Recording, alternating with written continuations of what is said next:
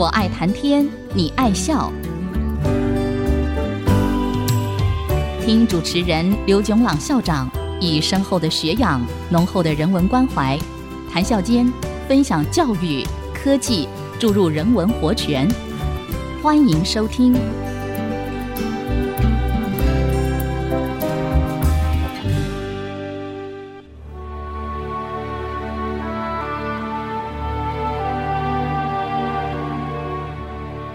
听众朋友，大家好，欢迎收听《我爱谈天，你爱笑》，这里是爱惜之音广播电台 FM 九七点五，我是刘总郎。我们从人类的智能行为讲到用电脑模拟人类的智能行为，在语言文字的智能行为里头，我们从写文章、写诗词。对对联，讲到语言文字的翻译，在差不多六十年来，机器翻译 （machine translation） 一直是人工智能的研究中一个重要的研究题目。最初的二三十年，主要的研究方向可以说是基于规则的机器翻译 （rule-based machine translation）。基本的观念是，一个语言文字中字、词和句子的结构都有一定的规则，因此，在找出了这些规则之后，机器翻译就可以按照这些规则来分析原语言的句子和合成目标语言的句子。可是，一自然语言是灵活。变化多端的，有规则，但也有例外。第二，不同的语言有截然不同的规则，因此二三十年来，基于规则的机器翻译的结果总不能算得上满意，因此也带来了所谓机器翻译，甚至推而广之，人工智能研究的一个冬天。甚至在机器翻译这个领域里头，一句流传的话是在一九八零年代末期，在 IBM 机器翻译研究小组的主持人开玩笑的说：“每一次一位语言学专家离开我们的研究小组，小组的工作表现就有了进步。”机器翻译的另一个主要研究方向，可以说是基于经验数据的机器翻译 （empirical data-based machine translation）。基本的观念可以说是源自在一九四九年通讯理论 （communication theory） 里头的资讯理论 （information theory）。这是一位美国数学家，也是机器翻译的早期研究者 Warren Weaver 首先提出的。不过，一直到了一九八零年代，才带动了大量的研究工作。基于经验数据的机器翻译，也可以分为基于统计的机器翻译 （statistical machine translation）。和基于例子的机器翻译 （example-based machine translation） 等等，虽然彼此之间也有观念上重叠的地方，我们就以基于统计的机器翻译作为例子，解释这里头的一些基本观念。从通讯理论的观点来说，从发送端送出的讯号是一。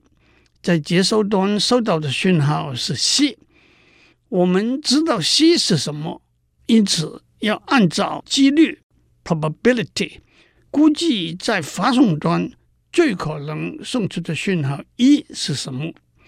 从翻译的观点来说，在原语言中的句子是 C，在目标语言中的句子是一。我们知道 C 是什么。因此，就要按照几率估计最适当的翻译一是什么。因此，用几率的语言来说，这两个观点是相同的。我们要从已知的 C 按照几率选取最可能的 E。让我具体的用一个翻译的例子来说明。原语言是中文，其中待翻译的一个句子 C 是我爱你，在目标语言英文里头，可能翻译的结果是 E1 I love you，或者 E2 I want to see you，或者 E3 You are the one I worship and adore。因此，我们要按照从中翻英的语料库里头大量的例子，计算出把西翻成 E1 的几率是多少，翻成 E2 的几率是多少，翻成 E3 的几率是多少，然后选几率最大的 E 作为 C 的翻译。不过观念上是如此，事实上我们不可能有一个语料库。里头会有所有的中文句子和每一个句子所有可能的英文翻译，因此我们只能做近似的估计。首先，按照几率论中的贝氏定理 （Bayes' law），我们做一个可以说是间接的计算。换句话说，我们要算的几率是已知 C 可能是 E1。或者 E2 或者 E3 的几率是多少？按照贝氏定理，已知 C 可能是 E1 的几率等于 E1 发生的几率乘上已知是 E1，而 E1 是从西翻译过来的几率。也就是说，我们要算两个几率。第一个是 E1 发生的几率，那就是在英文里头。E1 被使用作为一个句子的几率，例如 even I love you 在英文中被使用的几率，it too I want to see you 在英文中被使用的几率；E3 You are the one I worship and adore 在英文中被使用的几率。在观念上，就可以从一个英文的语料库里头算出来。这我在上次已经讲过，不过实在的计算，我在下面会做一个解释。第二个要算的是已知一个句子 Even 是从西翻译过来的句子的几率。让我沿着我们一直用的例子做一个具体的解释。如果 Even 是 I love you，语言学专家会把这个句子翻译成。我爱你的几率是多少呢？如果 E2 是 I want to see you，语言学专家会把这个句子翻成我爱你的几率是多少呢？如果 E3 是 You are the one I worship and adore，语言学专家会把这个句子翻译成我爱你的几率是多少呢？这就把我们带到语言学里头平行语料库。Parallel corpora 这个观念了，一个两种或者多种语言的平行语料库，就是用两种或者多种语言叙述同一个事情的语料库。例如，在加拿大，英语和法语都是正式官方语言，因此所有政府的公文都必须同时有英语和法语的版本。而且两个版本往往都是句子和句子相互对应的，因此，在一个两种语言的平行语料库里头，我们可以找到，在一个语言中，一个句子 C 翻成在另外一个语言中不同的句子 E1、E2、E3 的频率，这也就是可以转换为几率。回到我们的例子。如果我们有一个中文和英文的平行语料库，我们可以数 E1 I love you 这个句子和 C 我爱你这个句子对应的频率 E two, I want to see you 这个句子和 “see 我爱你这个句子对应的频率 E three, You are the one I worship and adore 这个句子和 “see 我爱你这个句子对应的频率了。目前存在的平行语料库很多，上面已经讲过，加拿大有两个官方语言，英语和法语，因此所有政府的法令规章都有两个英文和法文相对应的版本。欧盟有二十几个国家成员，因此欧盟也建立了一个有二十几种不同语言的平行语料库。另外一个重要的例子是圣经，从一个语言的版本翻译成为另外一个语言的版本，这其中就有许多不同的语言的组合。不过最具有历史价值和意义的是公元两百四十年，一位神学家 Origen of Alexandria 的工作。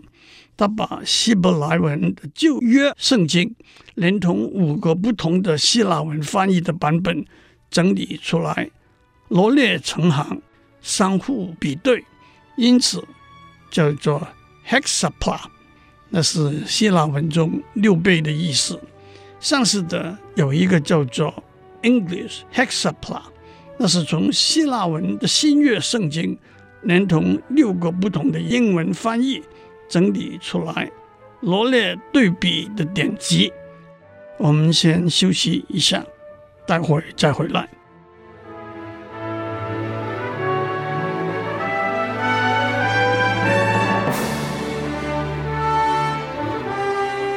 欢迎继续收听《我爱谈天，你爱笑》。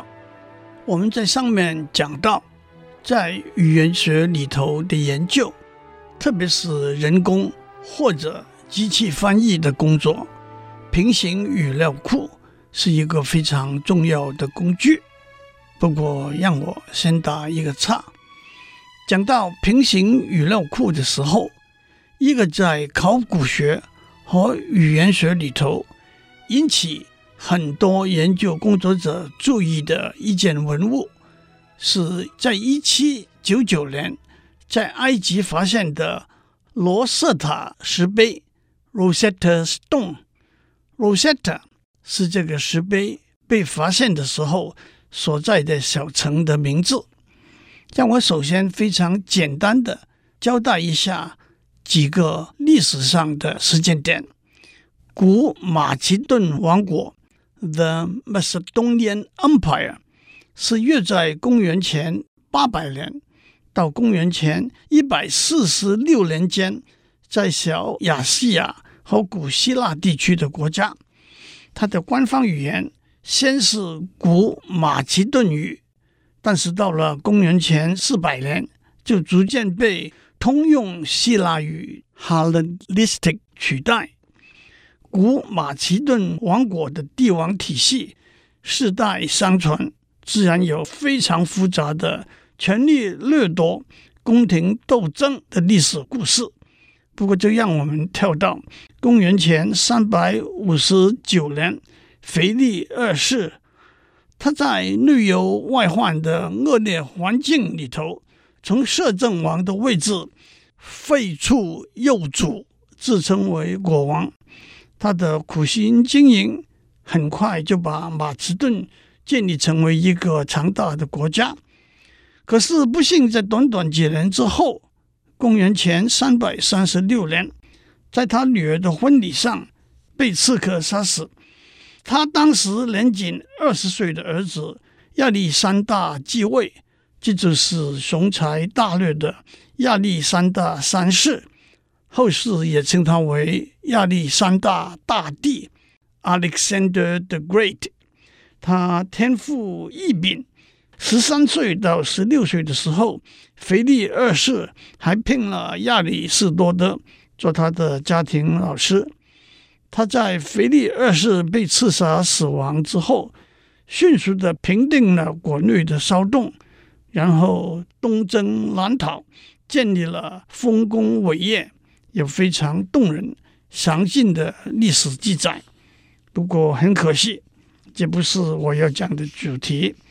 公元前三百二十三年六月，亚历山大大帝带兵远征，不幸染上恶性疟疾，在短短十天之内病重身亡。由于死亡的突然来临，亚历山大大帝没有明确的指定他的接班人，导致争夺皇权的激烈斗争。将领们纷纷拥兵，自立为王。其中一个就是亚历山大大帝手下的一个将军托勒密，他是亚历山大大帝的亲信爱将，被分封为埃及的总督。随着马其顿王国的崩散，他很快在埃及建立了他自己的势力。公元前三百零五年。托勒密宣布自己为国王，建都在埃及的亚历山大港，他就是托勒密一世。托勒密王朝维持了差不多三百年，最后一代就是大家都听过的埃及艳后 Cleopatra Seven。他才貌出众，聪颖机智，擅长手段，后来卷入罗马帝国末期的政治漩涡。和凯撒 （Julius Caesar） 和安东尼 （Mark Antony） 有密切又复杂的关系。他在公元前五十一年登上王位，在公元前三十年三十九岁那一年自杀身亡。这就是托勒密王朝的结束，埃及成为罗马的一个行省。有关埃及艳后的历史故事。电影都非常多，其中最有名的可以说是莎士比亚的名剧《Antony and Cleopatra》。接下来，让我们回到罗瑟塔石碑的故事。托勒密王朝，托勒密三世、四世、五世的朝代中，先后有三个告示 （decrees）。托勒密五世的告示。是在公元前一百九十六年公布的，用三种不同的语言刻在石碑上。其中主要的一块是在一七九九年，当拿破仑领军进入埃及，一个法国的士兵发现的。但是在一八零一年三月，英军打败了当时在埃及的法国军队，罗瑟塔石碑。就流入英国人手中，现在存在大英博物馆里头，是大英博物馆最珍贵的馆藏之一。罗瑟塔石碑的碑文分成三段，最下面一段是用古希腊时期的通用希腊语 Hellenistic 写的，中间一段是用古埃及文 Demotic 写的。最上面一段是用古埃及的图形文字 Egyptian hieroglyph 写的。其实用图形文字写了一段，考古学和文字学专家一直没有办法确定那是图上还是图形文字。一直到了二十世纪，专家基于这三段文字叙述的都是同一个告示，才决定。第三段是语音文字，这正说明了平行语料库在语言文字的研究里头的功能。讲到这里，我们可以说，把基于统计的机器翻译的基本观念介绍过了。我们在上面讲过的，可以总结为：从原语言中一个待翻译的句子 C，找出在目标语言中。最适当的翻译句子一，因此让我重复：我们要在许多可能的句子 E1、E2 或者一 tree 等等里头算出第一一个句子 E1、E2 或者 E3 等等在目标语言中使用的频率。观念上，就可以从原语言的语料库中算出来。二。待翻译的句子 C 被专家翻译为 E1、E2 或者 E3 等等的频率，观念上，这个可以从原语言和目标语言的平行语料库里头算出来。但是这里头有若干计算上的细节，并不只是在观念里头讲的那么直截了当。这个我们下次再讲。祝您有个平安的一天，我们下周再见。探讨大小议题，举重若轻，蕴含知识逻辑，笑语生风。我爱谈天，你爱笑。联发科技真诚献上好礼，给每一颗跃动的智慧心灵。